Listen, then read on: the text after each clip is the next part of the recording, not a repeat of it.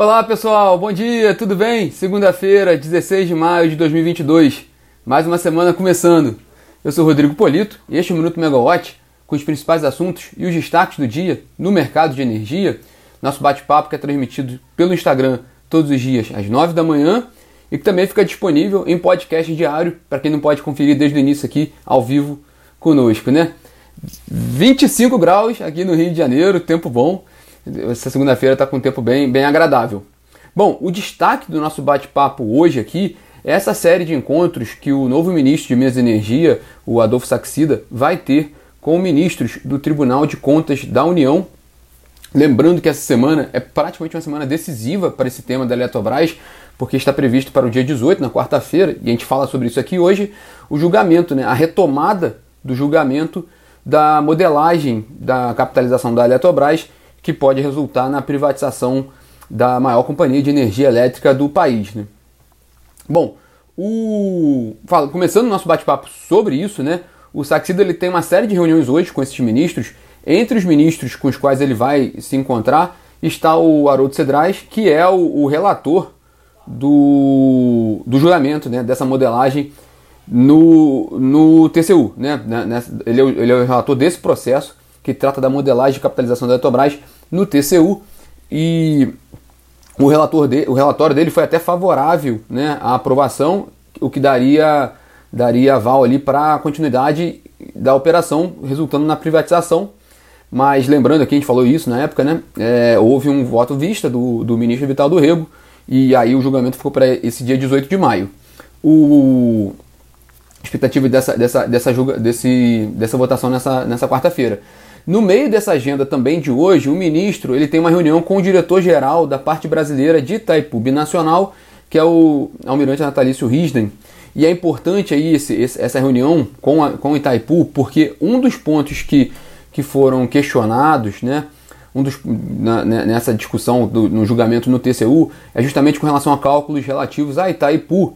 Entre eles, por exemplo, o, o ministro Vital do Rego ele faz uma, ele mandou nas últimas semanas né, um, um documento para o presidente da Eletrobras, o Rodrigo Limpe, um ofício pedindo esclarecimentos com relação a alguns, algumas contas da Eletrobras, entre elas o, aquele empréstimo compulsório, né, que era recolhido lá no passado né, para a expansão do setor elétrico, na época bem antiga do, do setor. É, a dúvida dele é se parte desses recursos foram utilizados também para Itaipu, como é, que se, como é que seria desamarrado esse nó. Enfim, há uma, uma discussão com relação a Itaipu, entre tantas outras envolvendo Itaipu, já que uh, o, o, o, o, acordo de comercialização da energia de Itaipu vence no ano que vem, né, com o Paraguai. Enfim, mas há essa discussão de Itaipu no meio do processo que está em, em julgamento no TCU. Então, por isso também essa reunião com, com Itaipu é importante, essa aproximação do, ministro, do novo ministro de Minas e Energia com Itaipu para alinhar ali esses pontos com relação ao julgamento do TCU. É, mais um, um, dado de hoje também importante é que foi publicado hoje no Diário Oficial da União a resolução do Ministério da Economia que qualifica a PPSA, a Pressal Petróleo SA, né, no Programa de Parcerias de Investimentos, o PPI, da, do governo, que é com o objetivo de privatizar a companhia. E, é, se, se, vocês se lembrarem, na semana passada, quando o Saxida assumiu o cargo, né, na sua primeira, no primeiro dia de trabalho, já com, com, com, a nomeação dele no Diário Oficial da União, ele fez um comentário no fim do dia que ele, que ele tinha um encontro com, com Paulo Guedes e que tinha que entregar o, o um, uma solicitação para que a PPSA fosse incluída no PPI com o objetivo de privatizar. É, aí hoje saiu essa formulação, essa, essa form, é, formalização, perdão, no Diário Oficial da União. Essa decisão é assinada na sexta-feira, publicada hoje no Diário. Nesse primeiro momento não muda muita coisa, né? Mas foi o primeiro passo de fato para uma possível privatização do PPSA. Porque desde o início desse governo, o área da economia já dava sinais de que tinha interesse em fazer uma, alguma, alguma movimentação de privatização ou de negociação de, de recebíveis da PPSA para com sentido de privatização. É, e agora foi esse primeiro passo. Mas é um tema delicado ali para se resolver, é, eu digo até complexo, porque a PPSA ela representa a União nos contratos de partilha da produção, é uma questão técnica, nos contratos do pré-sal especificamente, ela, ela não é aquela sócia investidora, né? ela não tem participação como investidor nos, no, nas áreas do pré-sal, é, em geral é a Petrobras com outras petroleiras sócias, mas ela tem participação nos conselhos ali, porque ela tem, ela tem aquela participação do óleo lucro da área produtiva lá da, de, do pré-sal, parte daquele óleo lucro é destinada à União. Assim que funciona o modelo de partilha, por isso a PPSA tem que participar dos conselhos. Então ela tem uma função diferente de uma estatal tradicional, por exemplo, Petrobras. Então tem uma certa complexidade de como vai lidar, como é que vai ser feita a abertura dessa empresa. Enfim, vamos ver os próximos passos. O fato, o fato é que foi formalizado, ela está agora no PPI e pode se encaminhar ali um, um estudo de fato para a privatização da PPSA. Né? No meio dessa confusão toda, né, é, é, essas novas informações que de uma semana para cá mudaram muito, né, é, houve, houve, uma priorização grande com relação a privatizações na área de energia, né, e aí no meio dessa, dessa questão toda, o ministro da Economia Paulo Guedes tem uma reunião hoje importante no fim do dia, num encontro de investidores do Goldman Sachs, que vai, vai, vai, vai, formar, vai, vai apresentar de novo essa agenda do governo, né, desse novo passo que o governo está dando agora com com uma maior ligação com a área de Minas Energia. Então pode ser que venha algum sinal ali mais, algum discurso novo ali ou mais sofisticado do Paulo Guedes com relação a privatizações hoje no fim do dia, né? É, agora é caso de acompanhar mesmo passo a passo as novas estratégias que o governo vai dar com relação a privatizações na área de energia. Porque até então o que a gente tinha do ponto de vista federal era basicamente a Eletrobras, né? Então não tinha muito segredo. Algumas estatais estaduais já tinham sido privatizadas dentro do, do cronograma, conforme era previsto mesmo. E, agora, e a única que estava faltando federal ali, de grande porte, era a Eletrobras. Agora o governo chamando atenção para Petrobras e PPSA do que, que pode vir para frente. Bom, vamos falar de balanços, né? É, o, no domingo, ontem, saiu o resultado do primeiro trimestre da Saudi Aramco, que é a maior petroleira global e os números também são expressivos. Né? A Saudi Aramco apresentou um, um lucro de quase 40 bilhões de dólares, com um crescimento de 82%, igual ao, é igual ao período, em comparação, é igual ao período do ano passado, né? 2021. É interessante que para a Saudi Aramco praticamente não houve nenhuma. Né, a gente apresentou aqui outros resultados do primeiro trimestre esse ano, e embora teve o peso do, do preço do petróleo, né, é, tendo um peso grande nos resultados, muitas companhias reportando ali perdas por causa da Rússia, né, das atividades na Rússia.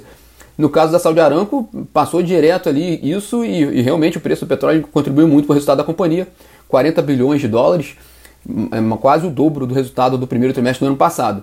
Também é interessante notar a produção da Saudi Aramco, né? A Saudi Aramco ela produziu no primeiro trimestre 13 milhões de barris diários né, de óleo equivalente, óleo e gás, 13 milhões, isso dá mais de três vezes, para efeito de comparação, isso é mais de três vezes toda a produção brasileira de óleo e gás. Então a companhia não é pequena, não. é, e vindo agora para o Brasil, a gente está no final da temporada de balanços, né? Oficialmente o último dia aqui que a gente está vendo de balanços. É, começando pelas teleconferências, né? Agora pela manhã tem teleconferência de Semig e Raizen, às 10 da manhã. Às 11 horas tem a, a teleconferência da Aurin Energia, antiga CESP. Às 2 horas tem teleconferência da COSAN e às 15 horas tem teleconferência da Eneva.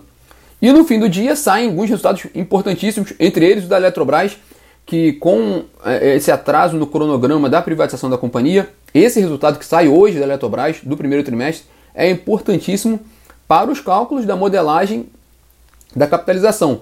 Vai, vão ser esses números que vão ser divulgados hoje que vão ser utilizados pela Eletrobras para a, a capitalização que pode resultar na privatização da companhia. Então, muita atenção para esses números que saem hoje ao fim do dia. Além de Eletrobras, também divulgam resultados hoje Equatorial Energia, Vibra e a Domo Energia, que é aquela antiga OGX. E vamos rapidinho para os destaques da semana. Amanhã tem reunião da ANEL, com uma pauta extensa, uma pauta importante, que a gente vai detalhar aqui no minuto de terça-feira.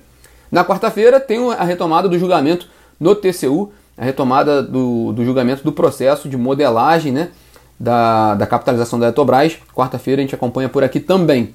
Quinta e sexta quinta e sextas-feiras sem eventos macros significativos por enquanto para a gente já anunciar no início dessa semana. Mas para ficar de olho, três pontos importantíssimos, importantíssimos nessa semana.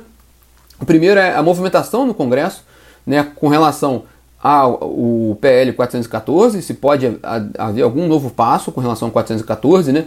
O mercado aguarda muito o novo relatório do substitutivo do projeto de lei, que está nas mãos do ex-ministro Fernando Coelho Filho. A expectativa é que ele apresente em algum momento e como, vai, como já são previstas muitas mudanças, deve voltar para o Senado. Se aprovado na Câmara, volta ao Senado. É o PL da modernização do setor, né? Também acompanhar movimentações no Congresso com relação à questão do Brasduto, se de fato venha mais uma vez aquela tentativa de, de apresentação de um projeto que utiliza fundos, no caso fundos do pré-sal, para construção de gasodutos, e também qualquer movimentação nova com relação ao, ao PDL 94, que é aquele que suspende reajustes tarifários da ANEL nesse ano. Então, três pontos importantíssimos para ficar de olho ali na, no Congresso. Outro tema importante é a privatização da Eletrobras, claro, por causa desse julgamento. Então, qualquer movimentação nessa semana é fundamental, é uma semana muito sensível. Tanto é que o ministro de Minas e Energia começa a semana de, ali, pertinho do TCU. E também, para terminar, o que a gente não falou hoje, né, talvez pela primeira vez, depois de tanto tempo a gente não falou sobre esse assunto, Petrobras. Né, movimentação também de Petrobras, porque né? Nos últimos dias houve uma discussão muito grande com relação à gestão da companhia sobre, sobre, sobre o novo ministro agora, né, de Minas e Energia. Então ver se pode, o que, que pode acontecer com a administração da Petrobras, com a diretoria executiva. Também ver se há alguma mudança ali com relação a preços dos combustíveis na companhia e também se há é, alguma coisa também no Congresso em relação a isso, né? Aquela discussão do ICMS também, que, que foi levantada também pelo STF. Mas o fato é que também que a Petrobras, na, no sábado, ela divulgou uma nota oficial falando que não havia nenhuma discussão em curso entre ela e o Ministério sobre mudança na política de preços dos combustíveis. Bom, continua aquela, história, né, de um, de, um, de um lado falando mais para conter os preços, de outro falando que tem que ser preços de mercados. O fato é que o diesel teve um reajuste, continua defasado, mas teve um reajuste, mas a gasolina não, né? Há uma defasagem muito grande no preço da gasolina então também importante ali acompanhar se pode haver alguma mudança também na questão do preço da, da, da gasolina, né? Enfim, são esses temas para acompanhar durante a semana. Esses são os destaques dessa semana, uma semana que promete ser bastante agitada, hoje com muita ênfase na Eletrobras, tanto em Brasília lá com relação à reunião do TCU, quanto com o mercado mesmo, com o resultado que a Eletrobras deve divulgar ao fim do dia. Bom, pessoal, Tenham todos uma ótima segunda-feira, uma ótima semana, começando com tudo. Amanhã a gente está de volta aqui. Tchau, tchau.